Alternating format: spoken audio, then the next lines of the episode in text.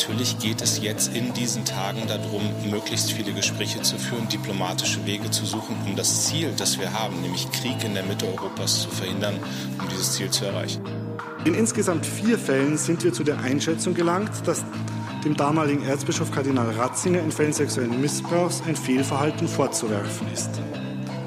Zwei dieser Fälle betreffen während seiner Amtszeit begangene und staatlicherseits strafrechtlich sanktionierte Missbrauchstaten. In beiden Fällen blieben die Täter weiterhin in der Seelsorge tätig, ohne ausdrückliche Tätigkeitsbeschränkungen.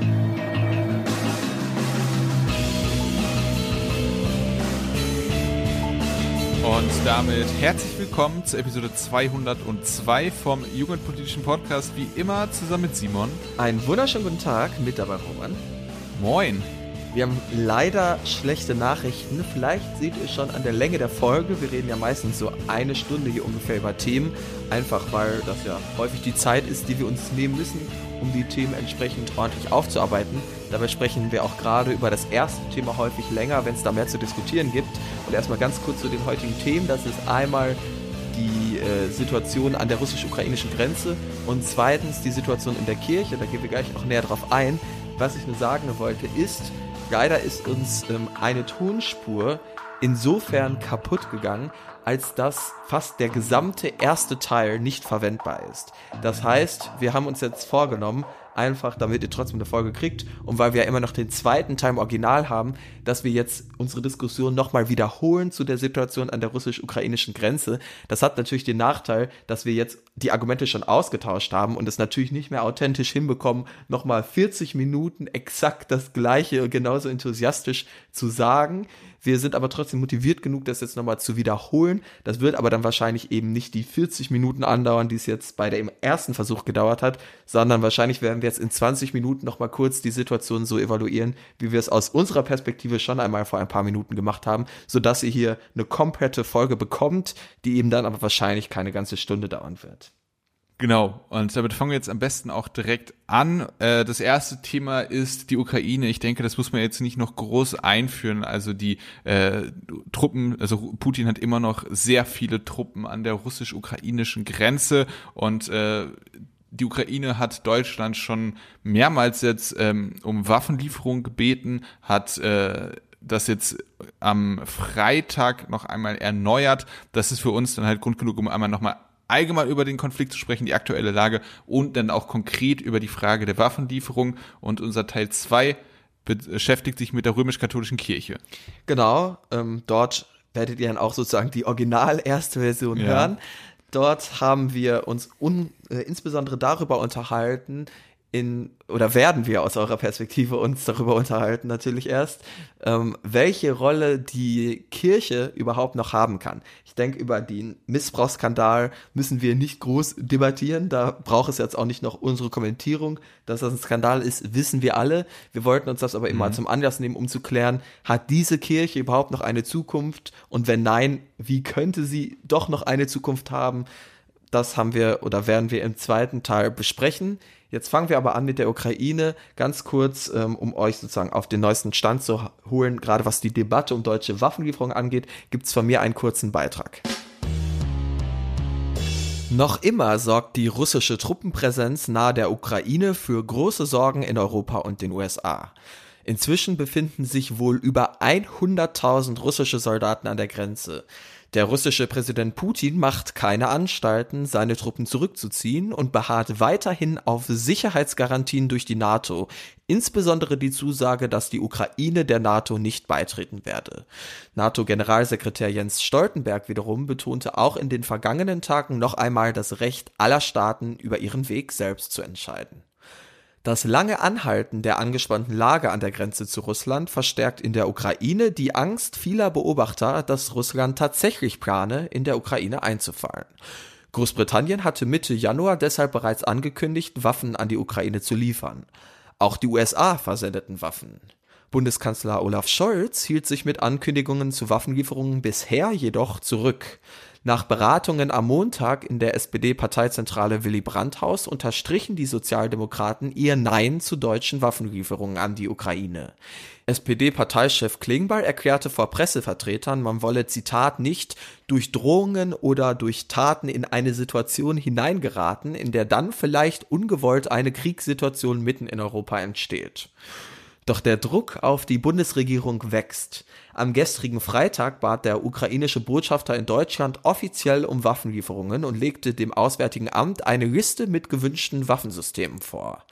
Wir wollen jetzt im Anschluss diskutieren, ob Deutschland den Forderungen der Ukraine nachgeben sollte oder ob die vergleichsweise zurückhaltende Position der Bundesregierung der bessere Weg ist, um den möglicherweise bevorstehenden Krieg zu verhindern.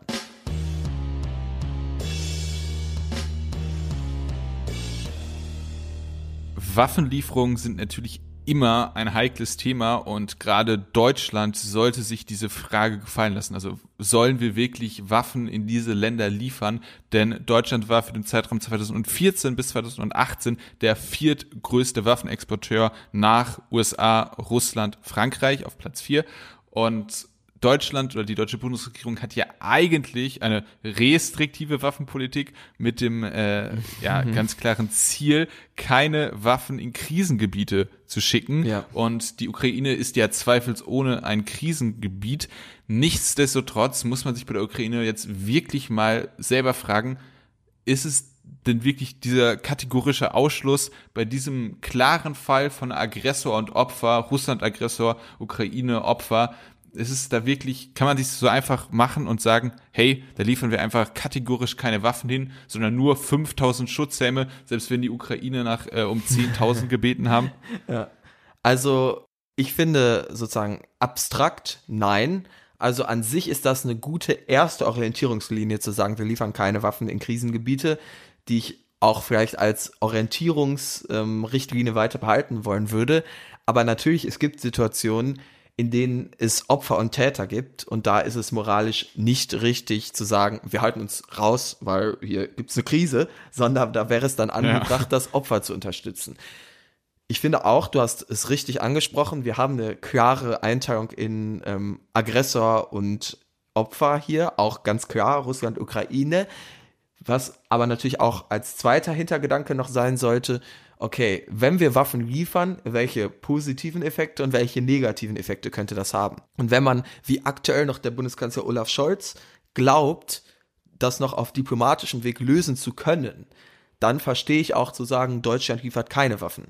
Wenn man aber zu der Erkenntnis kommt, okay, Putin ist im Prinzip kurz davor, in der Ukraine einzufallen, wird auch nicht mehr mit sich reden lassen, dann wäre es meiner Ansicht nach moralisch geboten, die Ukraine mit Waffen zu unterstützen, da es einen klaren Aggressor und ein klares Opfer gibt. Das muss man vielleicht nochmal kurz erklären. Also äh, der Punkt mit der Diplomatie ist nämlich, dass wenn wir jetzt Waffen an die Ukraine liefern würden, dann würde man die Situation ja zuspitzen. Äh, Russland würde sich vielleicht irgendwie ähm, also es geht jetzt, wird sich vielleicht irgendwie äh, ja, von den Kopf gestoßen gefühlt und es gäbe dann einfach weniger Spielraum bei den diplomatischen Beziehungen und die genau. äh, oder die Diplo der diplomatische Kanal wäre weniger weit geöffnet und es äh, gäbe dort weniger Erfolgsaussichten. Dementsprechend würde das das dann konterkarieren. Das ist genau. der erste Gedanke gewesen. Ja, und Deutschland hatte ja auch zumindest, obwohl wir ja einer Seite zugehören, wir sind NATO-Mitglied, mhm. 2014 eine Art Vermittlerrolle tatsächlich in dem Konflikt eingenommen, Angela Merkel damals. Und das ist natürlich dann, wenn man Waffen an die eine Seite liefert, eine Karte, die man nicht mehr spielen kann. Das ja. heißt, ich finde schon richtig grundsätzlich, wie die SPD das ja machen möchte, vorsichtig an diese Frage ranzugehen. Die Frage ist nur eben dann auch, ist nicht irgendwann ein Zeitpunkt erreicht, wo man dann Farbe bekennen muss, weil es eben keine andere Möglichkeit mehr gibt. Und das hatte ich ja gerade schon eingeleitet. Wir müssen uns also die Frage stellen, gibt es diesen diplomatischen Spielraum noch? Und dazu müssen wir einmal das Motiv Russlands klären und vielleicht die aktuelle Situation, in der wir uns jetzt befinden. Wir haben ja ganz am Anfang dieses Konflikts damals beide gesagt, ähm, wir hatten eine ähnliche Situation. Schon mal April 2020, Russland hatte Truppen verlegt, Joe Biden hatte einen passiveren, ähm, auch diplomatischen Ton angeschlagen April und noch 2021. im gleichen Monat Genau, habe ich 2020 gesagt, das wäre eine Lüge Ja. gewesen, genau. Ach, die Zeit, die vergeht so schnell. nee, genau, 2021 im April und noch im gleichen Monat waren dann die Truppen wieder ähm, auf Rückzug. Das heißt, rückblickend war es genau richtig, eben dort nicht aggressiv ranzugehen.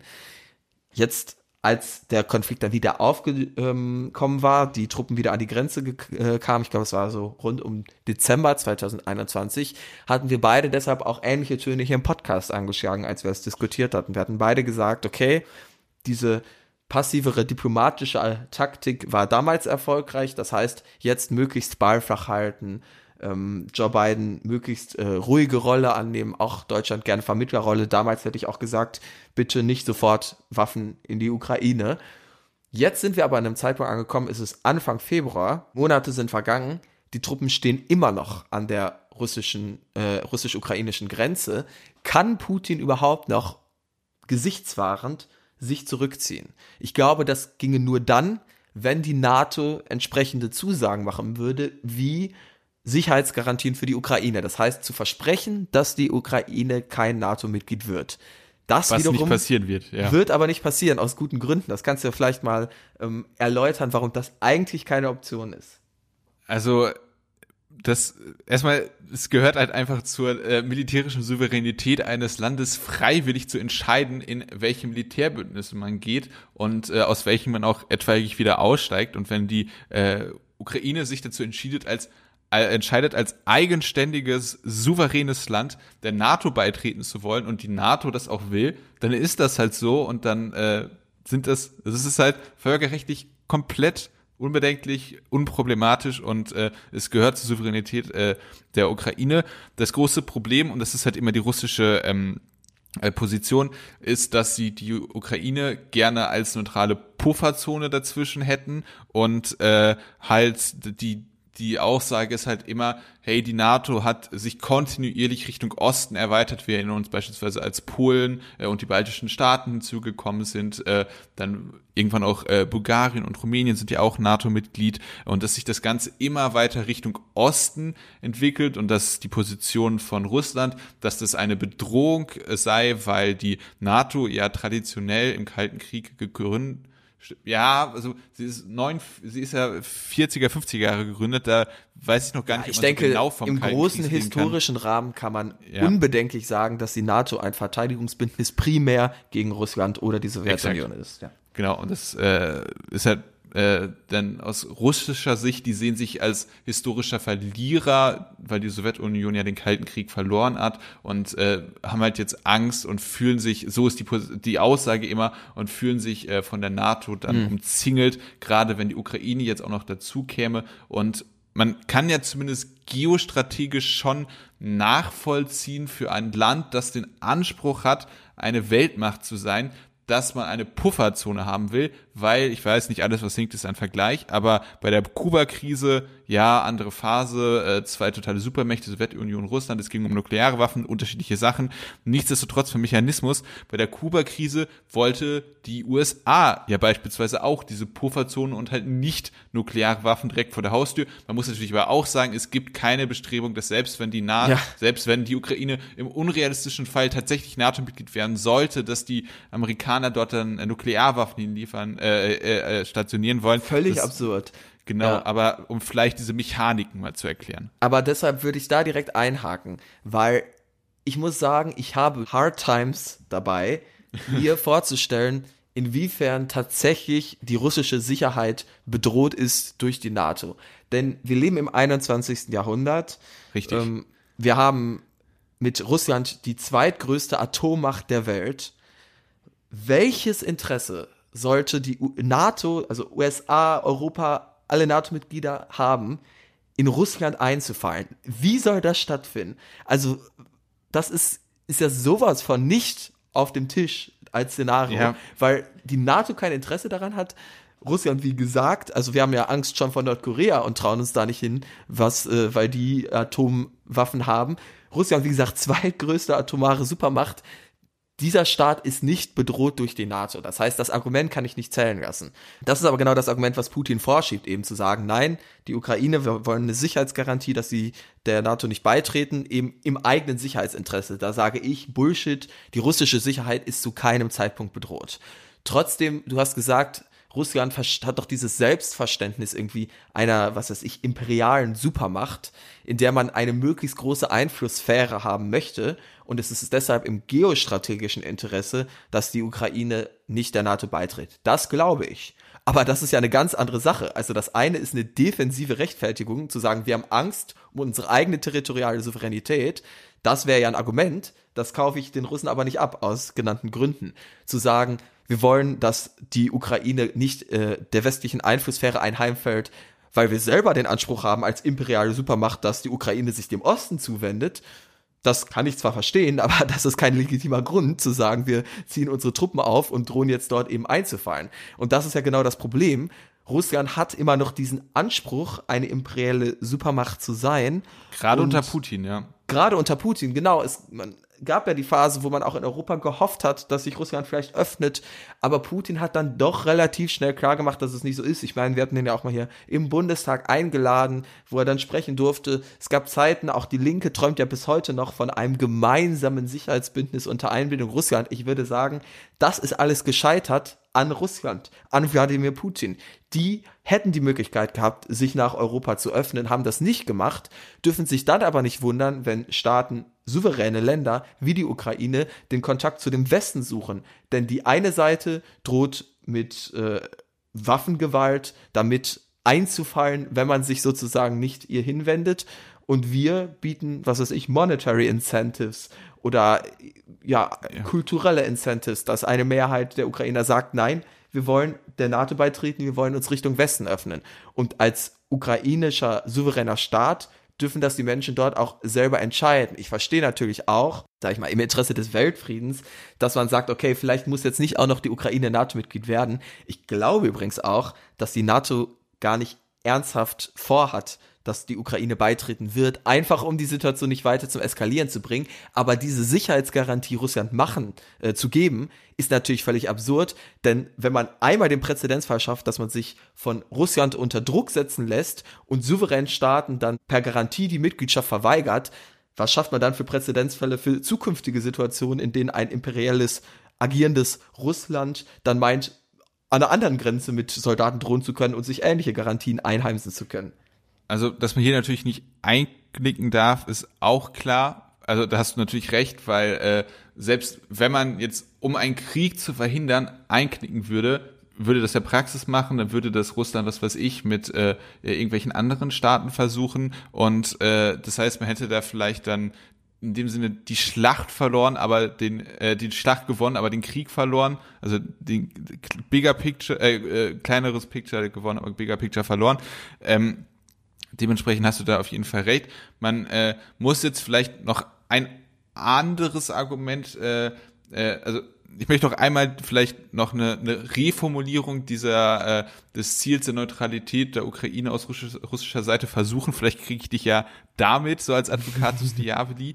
Äh, und zwar die, wir hatten schon gesagt, die NATO ist ein äh, Bündnis gegen die Sowjetunion und jetzt gegen Russland und muss es da denn, und ja, die NATO hat jetzt keinen Anreiz, in Russland äh, einzumarschieren, sie hat es auch in der Zukunft nicht, aber muss es diese Gefahr denn überhaupt geben, dass man sich von einem gegen sich gerichteten Militärbündnis direkt um die Ecke äh, eingeschüchtert fühlt, wenn man jetzt vielleicht wieder einen Vergleich ziehen will, wenn Dänemark, Polen, Tschechien, die Schweiz, Österreich, Luxemburg, Frankreich und Belgien, ich hoffe, ich habe alle genannt, jetzt zusammen in einem Bündnis gehen und sagen, wir sind das Anti-Deutschland-Bündnis, aber sowohl das einmal Bündnis um Deutschland Militärwaffen hat, mit dem man die ganze Welt mehrfach äh, vernichten könnte, als auch Deutschland, ähm, könnte sich Deutschland dann nicht doch auch einge, eingekesselt fühlen?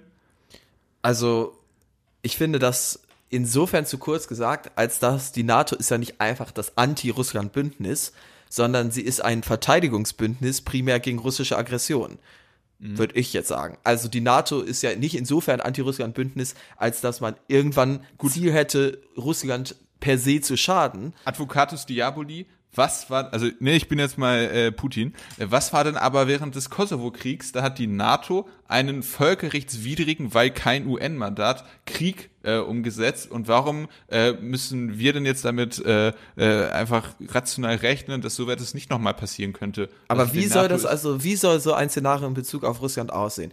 Ich sehe kein Paralleluniversum, in dem die NATO es für eine gute Idee hält, den russischen Staat als zweitgrößte Atommacht anzugreifen.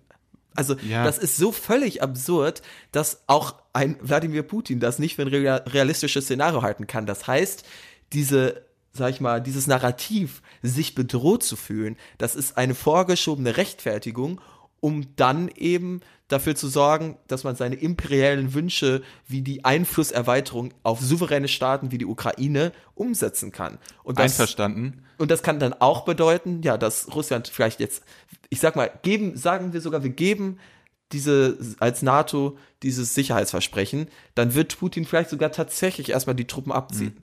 Aber irgendwann wird er dann vielleicht doch in der Ukraine einfallen, weil die Russ Russland eben immer noch dieses imperiale Verständnis von äh, Staatlichkeit hat. Also das ist kein Präzedenzfall, den die NATO schaffen kann. Genau, und jetzt vielleicht auch mal zu meinem Vergleich. Äh, die NATO kesselt Russland ja nicht ein. Es selbst wenn die Ukraine der NATO beitreten sollte, wäre das ein sehr geringer Anteil der russischen Außengrenzen, die tatsächlich eine Grenze zur NATO wären. Ähm, dann aber vielleicht anderes Argument. Wie geht es denn um historische Demütigung? Also man weiß, äh, sch schlechte Gewinner sind teilweise echt sehr schwierig zu ertragen. Und äh, wir wissen, Putin ist auch einer, der der Sowjetunion wahrscheinlich hinterher trauert. Ist da ja, hat er ja auch äh, im KGB Karriere gemacht, war ja auch in Deutschland ähm, stationiert.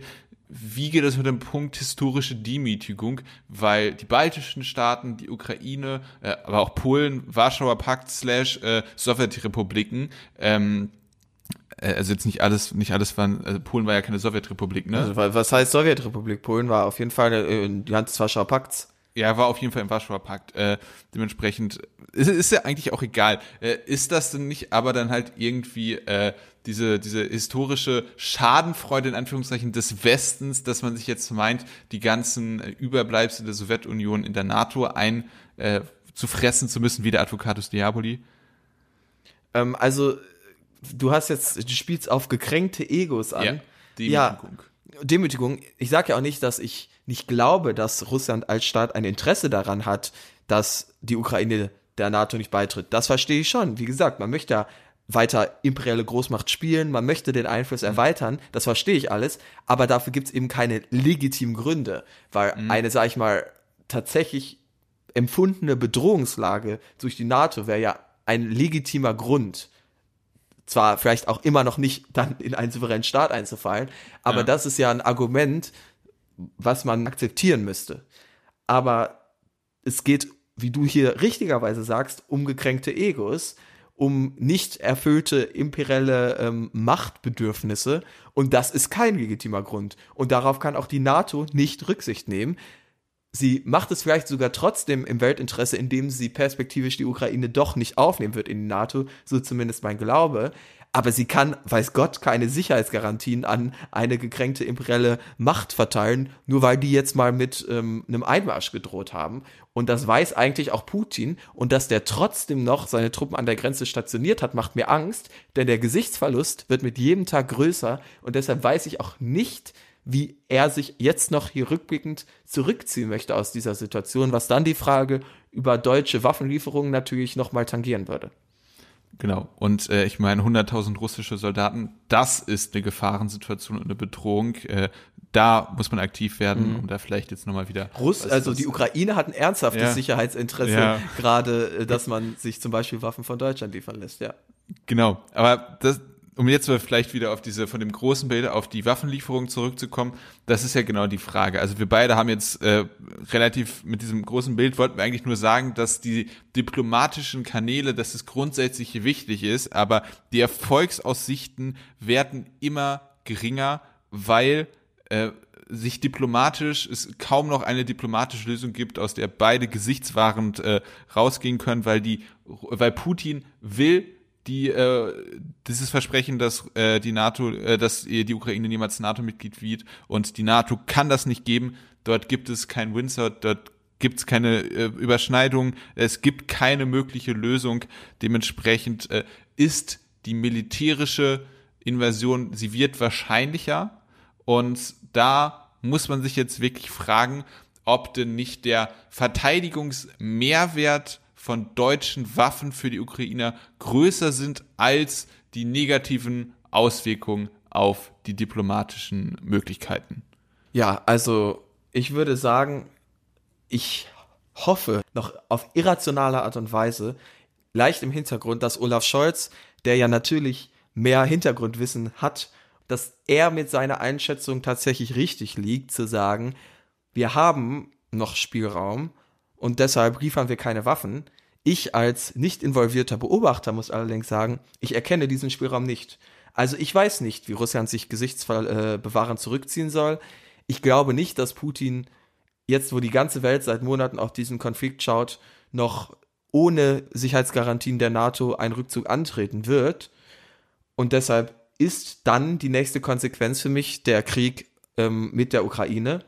Und wenn es, wenn das ein realistisches Szenario ist, dann muss sich Deutschland mit dem Opfer gegen den Aggressor solidarisieren und entsprechend auch Waffen liefern. Also ich, so hesitant ich da auch bin, weil ich auch kein Freund von Waffenlieferung bin, genau. Aber ja, ich sehe diesen Spielraum nicht mehr. Olaf Scholz müsste ihn mir erklären. Und deshalb, wenn du mich jetzt so fragst, mit dem Wissen, das ich habe, würde ich sagen, ja, am Ende gibt es keinen Grund mehr, Nein zu sagen. Sehe ich ähnlich. Und äh, wir müssen tatsächlich die Kosten eines Einmarsches durch Russland in die Ukraine so hoch wie möglich äh, für die Russen gestalten und sie gleichzeitig so niedrig wie möglich für die Ukraine und die restliche Welt. Dementsprechend verbietet sich, das ist verbietet sich, aber ist zum Beispiel äh, ein Einsatz von amerikanischen Truppen äh, ausgeschlossen. Also das wird hoffentlich nicht passieren, weil man da dann das die Gefahr. Ist ja äh, angekündigt worden von Joe ja. Biden, dass das kein Szenario ist. Und dabei wird es auch bleiben, wenn ich mir die innenpolitische Situation in den USA für Joe Biden gerade angucke. Ja, und halt zwei Weltkriege, äh, zwei äh, Welt oder eine Weltmacht und eine sehr starke Lokalmacht, die gegeneinander kämpfen, das ist ja auch schon immer sehr, sehr gefährlich. Dementsprechend werden die ja. Amerikaner nicht direkt eingreifen, höchstens durch Waffenlieferung und äh, vielleicht genau, militärisches das passiert ja auch schon. Genau.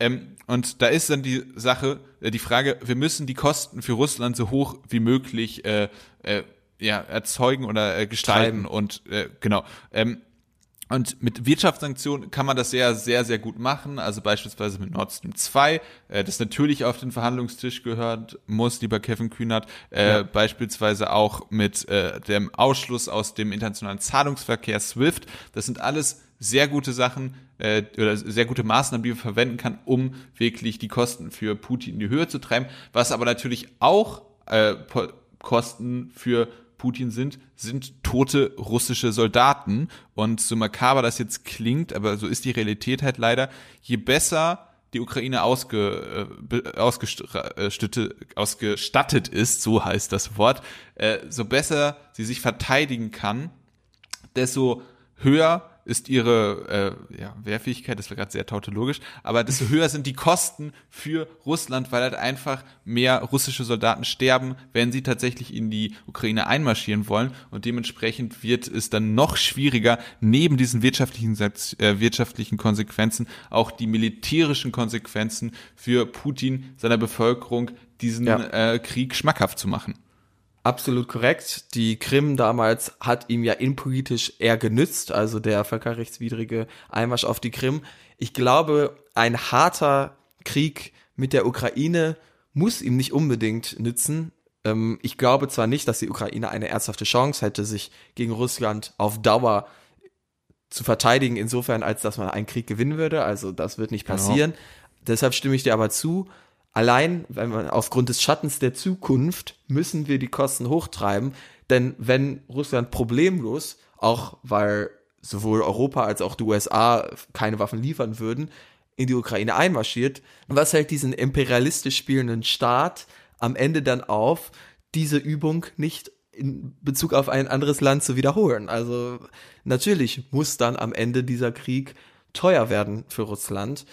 Ja, und deshalb nur dann, wenn es ein ernsthaft realistisches Szenario ist, das Ganze noch auf diplomatischem Wege anders zu klären, wäre es für mich verständlich, keine Waffen zu liefern. Ich sehe das Szenario nicht und deshalb komme ich wohl oder übel zu der Erkenntnis, es braucht wohl deutsche Waffenlieferungen, weil ich nicht sehe, wie Putin sich gesichtswahrend zurückziehen kann. Genau, deswegen äh, kann man ja vielleicht noch einmal, du hast es jetzt schon gesagt, aber äh, wenn wir uns entscheiden müssten, also wenn wir die Entscheidungsgewalt wären, hätten wir natürlich hoffentlich bessere Informationen, die beispielsweise Scholz hat mit den ganzen äh, Geheimdiensten und so, die werden ja schon ein paar äh, gute mhm. Informationen haben, die wir Und die sind ja auch aktuell viel am Reden, ne? Also Olaf Scholz wird ja auch Putin nochmal bald treffen, der französische mhm. Präsident hat ja auch viel telefoniert, also die tauschen sich ja schon noch aus. Ähm, ja, deshalb natürlich kann Olaf Scholz das besser einschätzen, aber auch eine Annalena Baerbock natürlich. Ja. Und ich glaube, wenn die gerade Bundeskanzlerin wäre, dann wären die Waffen unterwegs wahrscheinlich. Ja, wahrscheinlich. Äh, ich meine, wenn man sich auch äh, Habeck anguckt, der ja auch schon während des Wahlkampfs in der Ukraine war und äh, da schon mal das ausgesprochen hatte, worüber wir jetzt diskutieren, nämlich Waffenlieferung an die Ukraine und er, er wurde ja sehr verspottet dafür damals. Äh, kann man vielleicht damit argumentieren, dass es noch eine andere Lage war damals, klar. Mhm. Ähm, aber man sieht, wie sich dann äh, tatsächlich mit der Zeit ändern sich Sachen. Äh, und dementsprechend bin ich jetzt auch dafür, man muss wohl oder übel Waffen an die Ukraine liefern, weil ich diese diplomatische Lösung genauso wie Simon nicht mehr sehe. Ja, auch wenn ich da keine klare Schwarz-Weiß-Meinung habe, einfach weil ich auch begrenzte Informationen habe und Klar.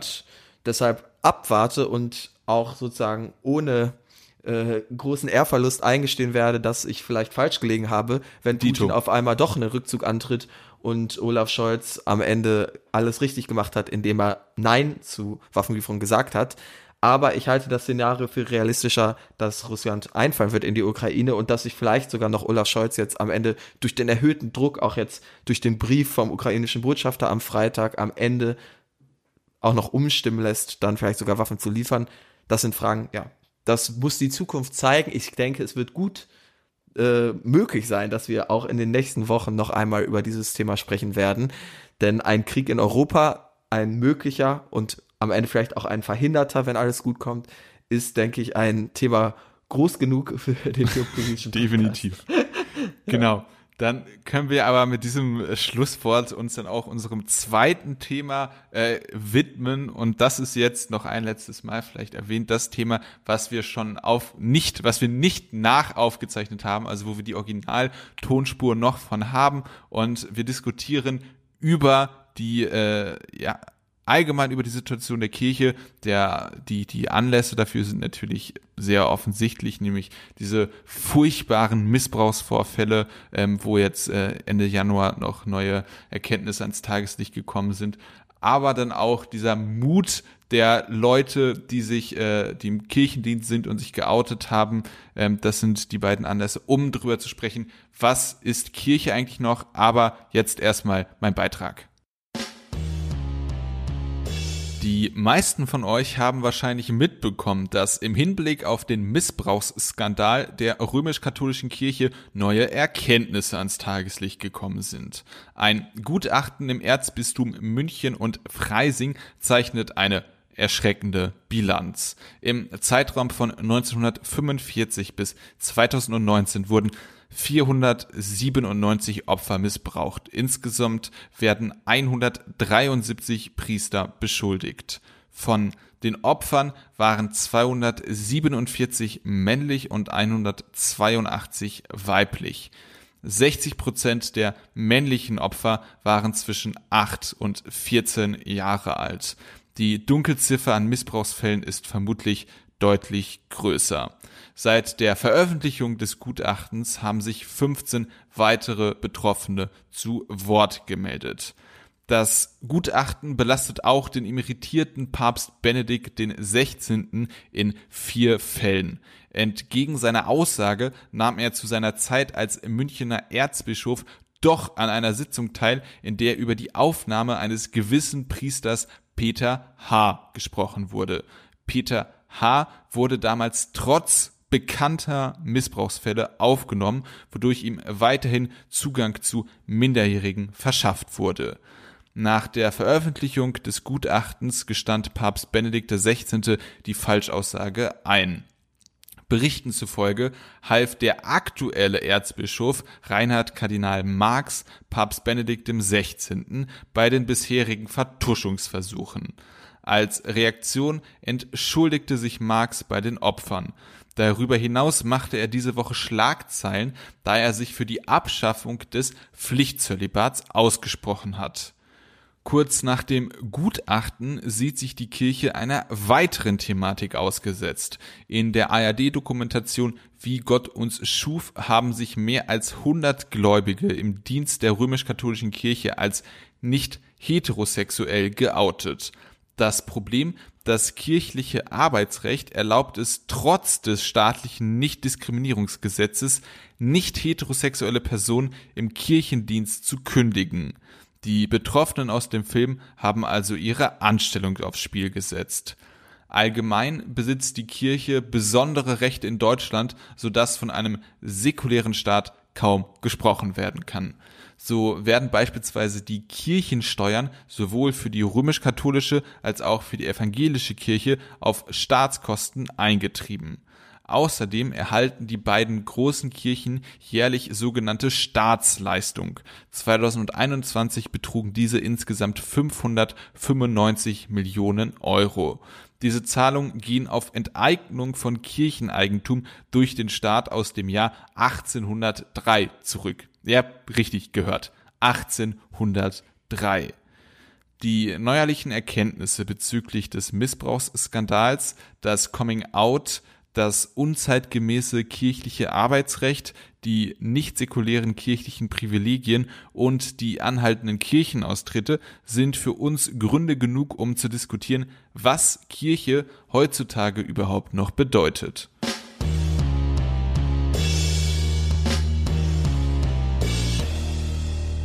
Also ich denke, über den Missbrauchsskandal hier müssen wir nicht groß reden, dass das natürlich ein unglaublicher Skandal ist. Ähm, dazu braucht es nicht unserer Kommentierung.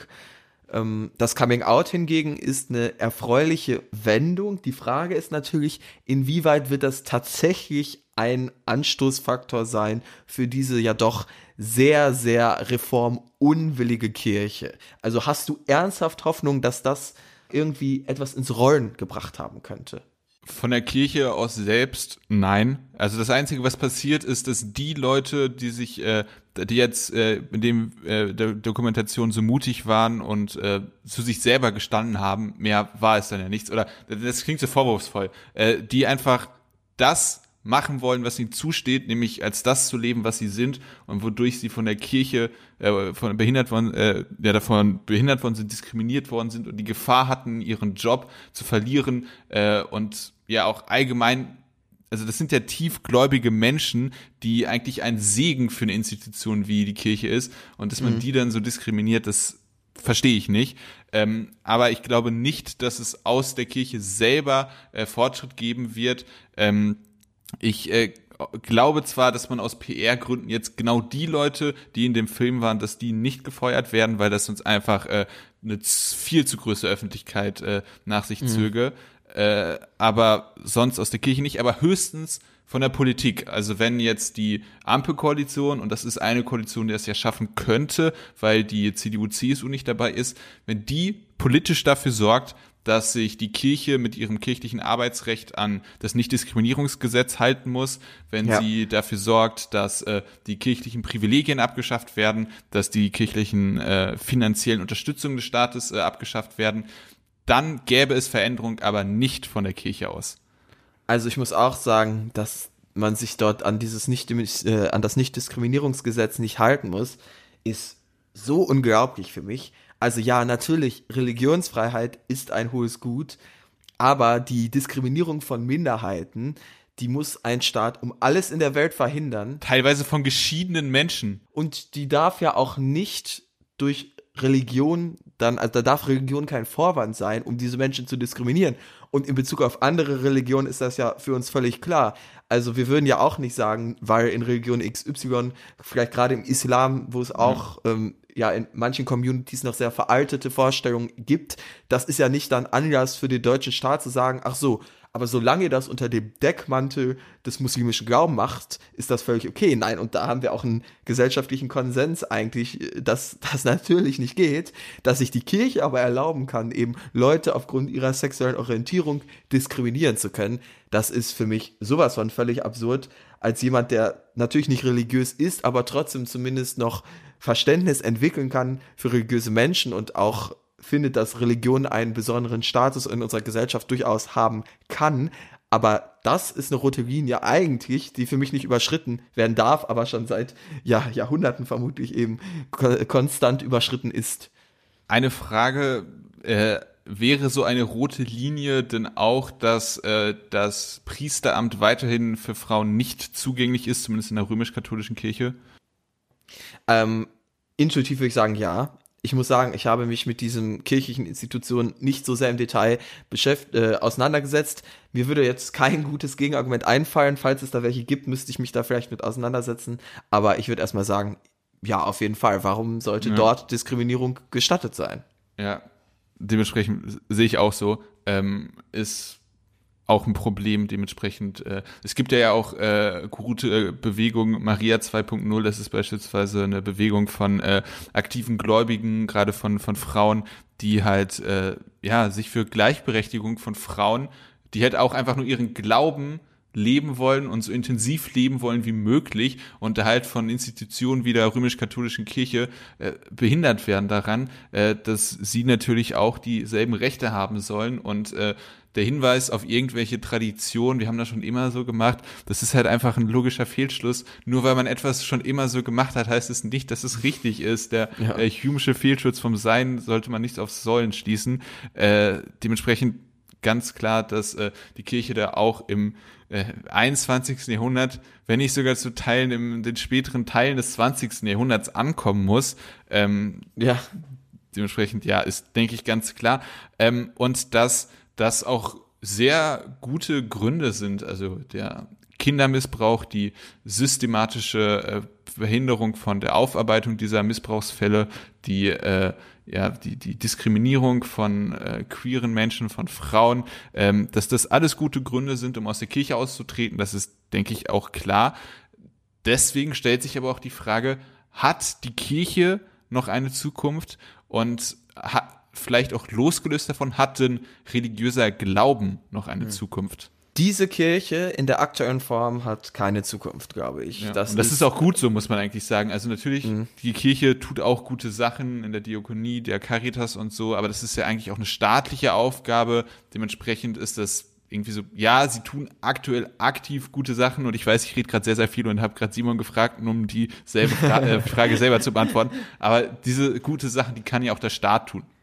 Ja, ähm, die kann von mir aus aber auch die Kirche weiter tun. Also ja, ich sage ja, diese Kirche hat keine Zukunft. Und damit meine ich nicht, dass der christliche Glaube per se keine Zukunft haben kann. Ich glaube, und unabhängig davon, ob ich das für realistisch halte oder nicht, möchte ich zumindest mal angesprochen haben, wenn die Kirche sich tatsächlich ernsthaft reformieren würde, sich für alle Sexualitäten in allen Dimensionen öffnen würde, Menschen, äh, Männer und Frauen exakt gleich behandeln würde, dann sehe ich keinen Grund, warum der, die Kirche per se keine Zukunft mehr haben sollte, denn es ist kein allgemeiner Trend, zumindest wenn man sich die Welt anschaut, dass der Glaube irgendwie verschwindet. Also das ist eine Entwicklung, die wir jetzt in Teilen in Deutschland eben haben, dass immer mehr Menschen ungläubig sind, beziehungsweise ähm, zumindest nicht in den klassischen Kategorien religiös denken. Wenn wir aber eine Kirche hätten, die eben auch ein breiteres Verständnis von Glauben in sich aufnehmen würde, die die Diskriminierung eben von queeren Menschen und so weiter und so fort sein lassen würde, dann könnte eben diese breite Kirche auch die Gesellschaftsschichten, die sich aktuell nicht mit der Kirche identifizieren könnten, sich aber trotzdem deshalb nicht als ungläubig bezeichnen würden, ja immer noch mit einfassen. Und ich glaube durchaus, dass religiöse Gemeinschaften auch einen Nutzen haben ich glaube, viele Atheisten machen es sich zu leicht zu sagen, wir brauchen das alles nicht, wir können das alles abschaffen, denn es gibt Daseinsberechtigung für einige Sachen, die kirchliche Angebote darstellen. Also wenn ich an so Sachen denke, allein was es für ähm, ein Gemeinschaftsgefühl eben bieten kann, dass man da eine Gemeinde hat, dass man vielleicht auf gemeinsame Freizeitfahrten geht, klar, mhm. das können auch, was weiß ich, politische Organisationen anbieten, wie eben die Falken zum Beispiel. Das kann aber natürlich auch in einem religiösen Rahmen stattfinden. Und wenn wir auf der einen Seite sagen, okay, die Kirche wird immer unpopulärer, sie verabschiedet sich und das findet deshalb alles nicht mehr statt, dann ist das auch gar nicht so gesund unbedingt für eine Gesellschaft. Denn ich denke, kirchliche Institutionen bieten auch Angebote, die Sozialen einer Gesellschaft ja. gut tun und deren Wegfallen ohne Ersatz auch der Gesellschaft nicht gut tun würde. Deshalb habe ich grundsätzlich kein Problem damit, dass eine reformierte Kirche, die ein breites Verständnis vom christlichen Glauben hat, weiterhin bestehen würde. Ob es dazu kommen wird, ich bin kein Kenner der Kirche, kann ich nicht wirklich sagen. Ich habe aber eine klare Tendenz, mhm. basierend auf dem, wie ich die Kirche bisher wahrgenommen habe. Und da würde die Antwort deshalb Nein lauten. Also, du hast recht, Kirche ist kann sozial und ist sozial unfassbar wichtig, wenn man sich irgendwelche äh, entlegenen Dörfer anguckt, wo der letzte Supermarkt schon vor äh, oder das letzte Geschäft allgemein vor ein paar Jahren zugemacht hat. Trotzdem haben mehr oder weniger alle Dörfer eine Kirche und das ist halt einfach ein Ort, wo man soziale Kontakte schließen kann und äh, ich kann mir auch vorstellen, gerade bei äh, einsamen älteren Menschen ist das äh, eine Sache, die wir jetzt aus unserer Sicht nicht unterschätzen sollen. Und dementsprechend würde ich diesen Menschen auch keinen Vorwurf machen, wenn sie äh, trotz dieser ja eklatanten äh, äh, ja, Fehler der der Institution Kirche trotzdem weiterhin in diesem Umfeld gläubig sein wollen. Ähm, aber also es ist wichtig und ich glaube, dass nicht alle, aber dass auch sehr viele Menschen auf irgendeine Art und Weise Spiritualität oder so etwas ähnliches brauchen wollen und auch irgendwie leben. Mhm. Und, und, ich finde, die letzten Jahrzehnte haben ja eigentlich gezeigt, dass der Trend eben nicht so ist, wie man vielleicht erwartet hätte, dass Glaube irgendwie durch weitere wissenschaftliche Auftre äh, Aufklärung ähm, abnehmen würde. Das ist ja überhaupt nicht so. Ähm, es ist eben nur die Institution Kirche, die die Menschen hier mhm. im Westen, sage ich mal, nicht mehr anspricht. Aber der Glaube per se verschwindet nicht, auch durch weitere wissenschaftliche Aufklärung. Eigentlich nicht.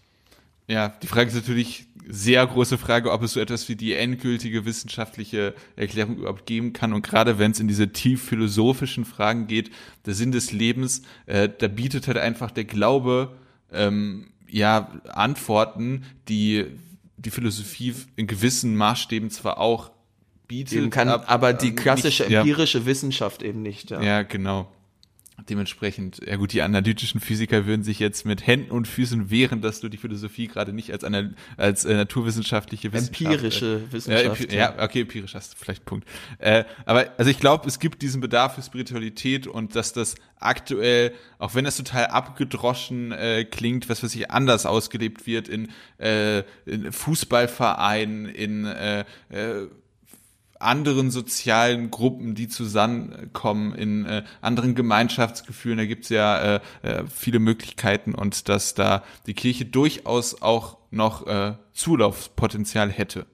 Ja, und ich glaube auch eben, dass es in der Hinsicht in gewisser Art und Weise schade ist, dass doch im Vergleich zu früher einiges an solchen kirchlichen Angeboten eben wegfällt, weniger wahrgenommen wird und dass eben nicht immer ein entsprechender Ausgleich gefunden wird. Also du hast natürlich mhm. Beispiele aufgezeigt, klar, Fußballvereine können irgendwie sowas leisten, was weiß ich, ähm, andere Jugendorganisationen können sowas natürlich leisten, Pfadfinder, ja, Falken, aber das ist eben ich weiß nicht, ob dieser 1 zu 1 Austausch so zu 100 Prozent stattfindet in der Gesellschaft. Und das wäre natürlich schon schade, weil das sind eben doch auch ist auch das Positive, was zumindest diese kirchliche Gemeinschaft mitbringen kann. Deshalb wäre es vielleicht tatsächlich im Interesse der Gesellschaft, dass sich die Kirche reformieren würde, nicht nur eben, weil ich diese Kirche in ihrer aktuellen Form ablehne. Ich glaube ja, sie wird, wenn sie sich nicht reformiert, auf Dauer keine Rolle mehr spielen. Aber ich hätte lieber eine aufgeklärte Kirche, die weiterhin eine Rolle in der Gesellschaft spielt, als ähm, keine Kirche mehr. Das würde ich so auch unterschreiben und ist ja wahrscheinlich auch ein gutes Schlusswort. Also natürlich, wir auf im Hinblick auf äh, auf die ganzen Missbrauchsfälle und die äh, wie das da alles runtergespielt worden ist, haben gerade die Personen, die institutionell verantwortlich sind, hat man da ja auch ja, Schadenfreude ist nicht das richtige Wort, aber äh, sie haben es verdient. Also ich meine, wer so systematisch äh, solche Gräueltaten für das eigene Image und äh, auch irgendeinen höheren Zweck, den, der Image eines äh, Papstes, äh, einer Kirche äh, so runterspielt, das geht einfach nicht und die Menschen haben sich da mit schuldig gemacht. Ähm, aber wir haben ja allgemeiner über Kirche gesprochen und jetzt was es sein könnte, was es sein müsste, äh, wenn es halt diese furchtbaren ähm, ja, Vorfälle es sind ja nicht nur Vorfälle, es klingt so, als ob es Einzelfälle wären, aber diese systematischen Probleme nicht gab mhm. und wahrscheinlich auch immer noch gibt. Genau, und damit verabschieden wir euch ähm, ins wohlverdiente Wochenende, beziehungsweise ihr hört ja. diese Episode, wenn sie rauskommt, ja bereits am Samstag und genießt dieses Wochenende schon. Ihr könnt diesen Podcast sehr gerne bewerten. Auf Spotify geht das allerdings auch. Da unbedingt ähm, eure Bewertung dalassen, wenn ihr uns mhm. über Spotify hört. Vielleicht ist es euch letzte Episode auch schon aufgefallen auf eigentlich so gut wie allen Playern müsste das auch funktionieren. Wir haben jetzt Kapitelmarken eingeführt. Das genau. heißt, wenn ihr sagen solltet, und dafür hätte ich natürlich überhaupt gar kein Verständnis, dass euch irgendein Thema nicht so ganz interessiert, könnt ihr auch gerne mal skippen. Oder wenn ihr sagt, ach, den Beitrag brauche ich jetzt nicht mehr, das habe ich ja selber alles schon mitbekommen, habt ihr die Möglichkeit jetzt, indem ihr dann einfach an die entsprechende Stelle springt. Schaut da gerne mal, ob euer Podcast-Anbieter das anbietet. Das müsste eigentlich überall funktionieren. Gut, das jetzt am Ende der Folge zu sagen, das hätten wir eigentlich am Anfang erwähnen können. Äh, aber können wir nächste Woche nochmal am Anfang ansprechen. Genau, aber ja. wisst ihr jetzt für die nächste Folge dann auf jeden Fall auch. Ich will noch eine Sache empfehlen und zwar den Film Spotlight. Der hat auch einen Oscar gewonnen, handelt halt genau von, äh, von einem Investigativteam, das Kindesmissbrauch in der Kirche in den USA aufdeckt. Äh, sehr guter Film. Ja, ansonsten folgt uns auf Twitter, da erfahrt ihr dann, wenn wie letzte Woche mal eine Episode ausfallen muss und dort gibt es auch weitere ja, interessante Artikel zum Beispiel zu Themen, die wir hier besprochen haben. Kommentiert diese Episode sehr gerne, wenn ihr was zu ergänzen habt auf youpodcast.wordpress.com oder den Link in der Podcast-Beschreibung und dann hören wir uns, sofern nichts dazwischen kommt, nächste Woche wieder.